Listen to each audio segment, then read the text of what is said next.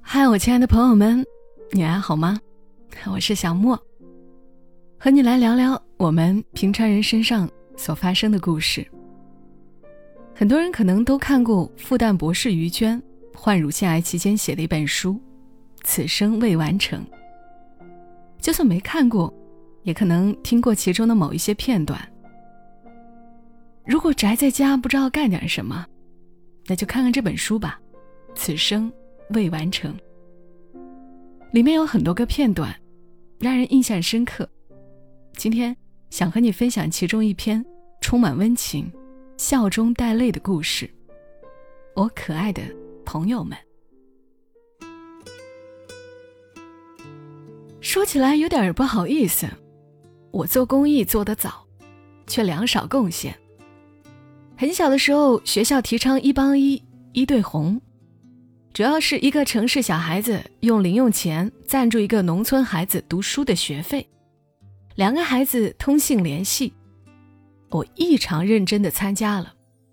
让我比较伤心的是，这无非只是当年学校或者校长用来书写政绩的临时性社会活动，我们学校第二年便没了下文。但让我比较骄傲的是，我很认真的贯彻自己的行为。学校帮我找到了小姑娘，是安徽巢湖的小 W。我一直帮到我的小伙伴自己不想再读，他坚持了八年，读到高一，我也坚持了八年。那时我貌似已经本科了，我支出的所有资助费用，八年来可能不会超过一千块。那个时候貌似读书的学杂费太便宜了。或许那个地方物价水平很低，我不太清楚。我只是记得，第一年只有三十二块，最后一笔是三百五十块的样子。三十二块对那个时候的 CPI，对那个时候尚且不富的家庭，以及那个时候年幼的我，可能还算作一笔不大不小的钱。现在想想，如今不够打的费的三十二块。而当年去这般用了，就能积善，就能改变世间某个角落、某个小女孩的一生，实在是很美妙的一种感觉。我虽浪得虚名，是个学经济的博士，但真不善理财。这笔钱是我前半生最为值得的投资。我和小 W 始终没有见过面，最后一点音信。也因着我数次出国异居而遗失在奔忙的岁月里。说来谁也不信，我们是单线联系，生活从未有过任何交集。如果不是他的那通电话，这个世间可能没有人知道我们有段这样的过往。我不知道小 W 具有怎样的神奇，怎么知道我得了病，又怎么拐弯抹角的找到我？话说，我正追在土豆后面喂水喝，手机响了，接起来听，却是一通声浪巨大的哭天叫地。我喂喂喂半天，仍没有任何其他声响，于是挂掉，然后手机再响，接听后仍然是巨雷一样的哭声，偶尔夹杂着不能自已的抽泣。我还是挂了，继续追土豆喂水，手机再响。我无奈地说了句“我靠”，土豆嬉笑着重复。我暗自自责，当着儿子说脏话的同时，听到手机那边鼻涕抽哒哒地说：“姐啊，我是 W。”我引以为世间神奇，为这失散了十多年的笔友。W 过得很好，老公是修玻璃钢窗的。也卖玻璃钢窗，她马上就要生孩子了，怀的是双胞胎，腿肿得像大象，穿了棉衣两腿相磨，不能迈步。我遗憾自己不能去吃满月酒，看看这个有着十八年多友谊的孩提时候的伙伴，而他的遗憾是知道我病了，却不能来看我。其实联系上了笔友，最多算作高兴。不能算作趣事儿，后续的趣事儿却是，她竟然先斩后奏，一竿子把她那个颇具喜感的老公捅到了上海，代表她来探病。我不知道是应该感慨现在的女权主义强大，还是要感叹“母以子贵”这句古谚真理。事隔几日，我接到一个口音极重的陌生男子的来电，他说他是 W 的丈夫，顺路来上海看我。我实在不相信这个顺路，但是他说他连夜搭便车来的，正站在上海地面上，不见我，他回去。老婆是不让他进家门的。最后一句话，他说的有点着急，结结巴巴，又有点不好意思，让我觉得他一点都没有开玩笑。不见我，可能他真要睡柴房。我发了一个地址给他，一边继续蜷缩在被窝里看收获，一边等 M 和 D 的到来。我不是想说脏话，M D。现在是一对夫妻，男性梦，女性度，让我那么简写，成了 M D。他们是我2004年出国前介绍成功的最后一对。当年 M 在香港工作，D 去香港读书，我顺水推舟介绍他们认识。明里是 D 需要有人照应，暗地是 M 托付我做红娘。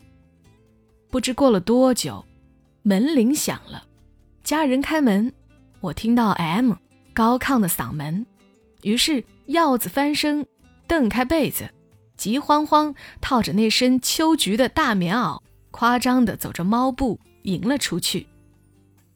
这里要解释两个典故：第一，最后一次和 M D 碰面是 M 请客，一方面给我出国践行，更重要的是。和 D 确定恋爱关系，我们一共八人，吃过饭，冲进淮海路的一个酒吧疯狂。我那次喝的有点高，一直趴在桌子上睡觉。等我恍恍惚惚的醒来，看见我们这帮人和一帮不知底细的人在打群架，于是脑门一热，拎着一个只有三百五十毫升的青岛啤酒小酒瓶，打算上阵帮哥们儿。谁想还没冲进阵营。警察来了，我极度冤枉的被一锅端抓进了警察局。警察开始问话录口供，问我是干什么的，我说复旦学生。他问几年级，我说博一。然后警察怒了，说我故意撒酒疯不配合。我那天的穿戴是一件亮片背心，一条极端短的热裤，一双亮银高跟鞋。除了没有化妆，和小阿飞无异。小警察鄙视的眼神点燃了我体内残存的那点子酒精。我忽地站起来说：“复旦的怎么了？读博士怎么了？上了复旦读博士就非得穿的人模狗样，不能泡吧啦？我还非得个性下才行。”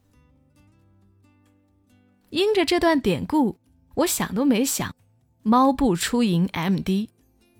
第二个典故是我的秋菊棉装。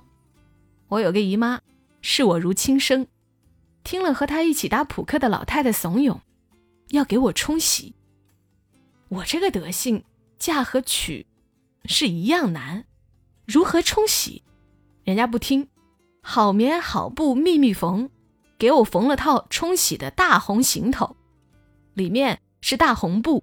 外面是土的不能再土的粉花绿叶红底棉布，棉裤是左边开叉的老式棉裤，四指宽的红布做腰带。我不想枉了这情，欢天喜地的收下穿了。棉袄难看，但是挡寒暖和，所以很熟的朋友来我家，经常可以看到我貌似秋菊打官司里的秋菊造型。M D。算是见过大场面的人，一个穿着秋菊棉袄棉裤的人，扭着猫步出营，算不得什么。而我的悲剧在于，当我和 D 见面熊抱时，我看到一个陌生的男人在旁，两眼呆滞，张着嘴，下巴明显脱臼状。我收住夸张仪态，故作镇定，恢复常态打招呼。还是有些囧，我多么希望他是走错了门儿，或者是个送快递的。没想到他愣了愣神，问我：“是于老师的家吗？”我哭笑不得，只好说：“是。”他追问：“于老师，于博士？”我沉重的笑着点头。他报了我的名字，再次核实，我还是说：“是。”他皱着眉头，咽咽口水，一字一字的艰难的提醒：“滴，他是个博士啊，身体不是很好。”我也咽了咽口水，说：“我是你要找的人。”他说：“我是 W 的老板，呃。”我们那里管老公叫老板，若不是 M D 夫妻在，我真不知道如何收拾那么尴尬的局面。M 拍着 W 老板的肩膀，跨过门槛说：“兄弟，没错的，我认识他十几年了，如假包换。”话说这兄弟战战兢兢走进门，防盗门关上的那一刻，我留意到。他往身后看了一眼，M 嘻嘻哈哈的给这位兄弟回顾我们的往事。我开始走神。开心网有句话：再多各自牛叉的日子，也比不上一起傻逼的日子。这句话绝对经典。我没有牛逼过，但是我庆幸有限的年岁里，都在和一波波的弟兄傻闹。因为家里来客人，而土豆太闹。于是，可爱的土豆在招呼众人后，被带出门买菜。这位仁兄目送土豆离开后，默默然好一会儿，然后说：“于老师啊，您家小孩子叫啥？”我随口说：“土豆啊。”啊，W 老板苦着脸说：“咋叫这个名字？”我不解。这位老兄自言自语道：“W 说你是咱们认识的最有文化的人，要你给咱孩子起名字，双胞胎。”我看到他言语表情挣扎了一番，接着他说：“哎，于老师，W 说你是他的贵人，还是你给孩子起个名儿吧？就是，就是，能不能不要叫土豆？”这样的名儿，旁边的 D 一本正经的插嘴：“双胞胎好啊，双胞胎一个叫萝卜，一个叫白菜，萝卜白菜各有所爱呀。”M 急忙用眼神制止，这兄弟明显不想当萝卜白菜的爸爸。听到 D 那么说，皱皱眉头，叹了口气。这个实诚人把低的话当真了。不得不说，实诚真是一种美德。家人烧了热水，水开，我起身倒茶待客。刚离开座位，手机响了，我循声去找，不知被土豆灌到哪个犄角旮旯的手机，却看到那哥们儿急忙忙的欠起身，忙不迭抱歉的说：“不好意思，不好意思，我还是怕走错门，弄错了回家不好交代。”嗯，所以，所以打个电话确确认一下好。在我们的哄堂大笑里，M 走过去，友善的拍拍汉子肩膀，以示安慰。汉子笑得有点羞涩。我终于在笑声还没有平息的时候明白过来，汉子为啥打我的电话确认身份？他是受了他老婆重托的。他把电话放在兜里，然后从怀里掏出一个厚厚的、用报纸包好的小砖头，放在茶几上。那个小砖头是钱。霎时，我眼睛有些湿润，我像被电击一样弹起来，开始和他推脱厮打。我勒令 M 帮忙。两个男人熊抱着在客厅表演起了蒙古摔跤。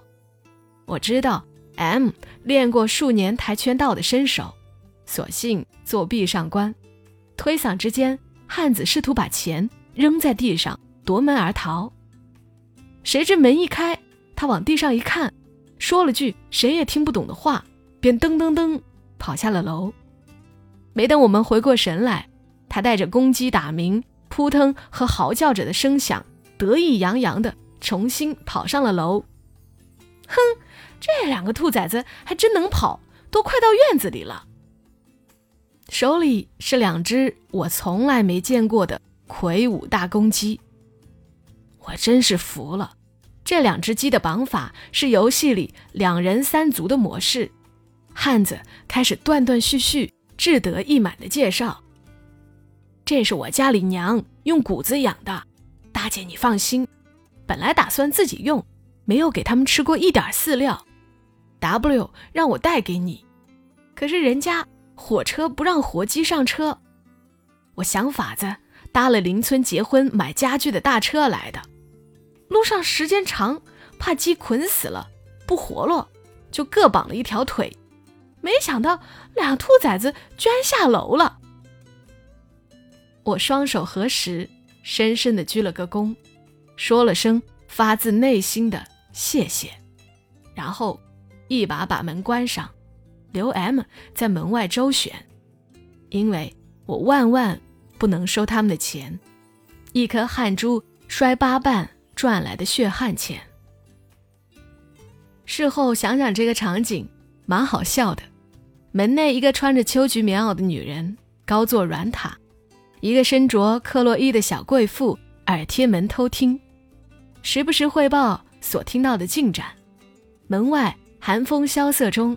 一个穿了件薄绒衫的香港金融才俊，搂着一个衣着穿得像熊一样厚重的农村青年，循循善诱，左推右推，打贴身太极。接着，我的电话响了，W 的来电。半个多小时的通话里，他怕太坚持，气坏了我的身子；我怕他太激动，动了胎气。他的电话让我感触很多。他讲述十八年前三十二块对一个农村女孩的意义，讲小学二三年级辍学与读完初中再辍学的区别，讲他比周围女孩子多的探知世界的自学能力，讲他因此而改变的人生。而我对他讲，他所给予我助人的机会所带来的快乐。可能他不能理解。怀揣着一个让自己开心而不得与人说的秘密，是何等幸福与兴奋。曾有一度，我觉得一帮一，一对红，可以让那个叫做于娟的灵魂看起来高尚那么一点点，就那么点子自认为的高尚，足以让一个十一岁的小孩子树立自己对自己的认可和喜爱，然后心安理得的暗自肯定自己的善良。和爱心，喜欢自己，肯定自己。别说三十二，是我现在花三万二都买不来的享受。最终，W 妥协，拨电话换回了在我家门口等候领导指示的老公。冻得哆哆嗦嗦、一直搓手的 M，终于进了门，哭笑不得地说：“那哥们儿先给我掏烟。”请我帮个忙，帮你收了他的钱。后来和我商量，如果我帮他这个忙，他给我两百块好处费。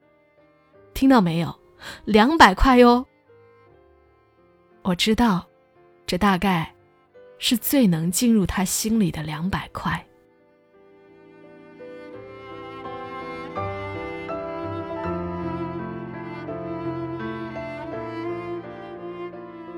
好啦。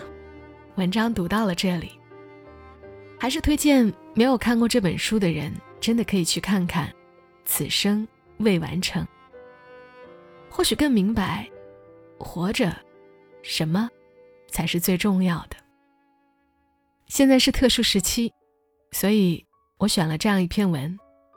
虽然有很多让人愤怒的、生气的新闻在发生，但也有更多温情的、可爱的人。希望所有善良的人健康平安，希望所有人都能度过这个难关。愿大家一夜好眠。小莫在深圳，和你说晚安。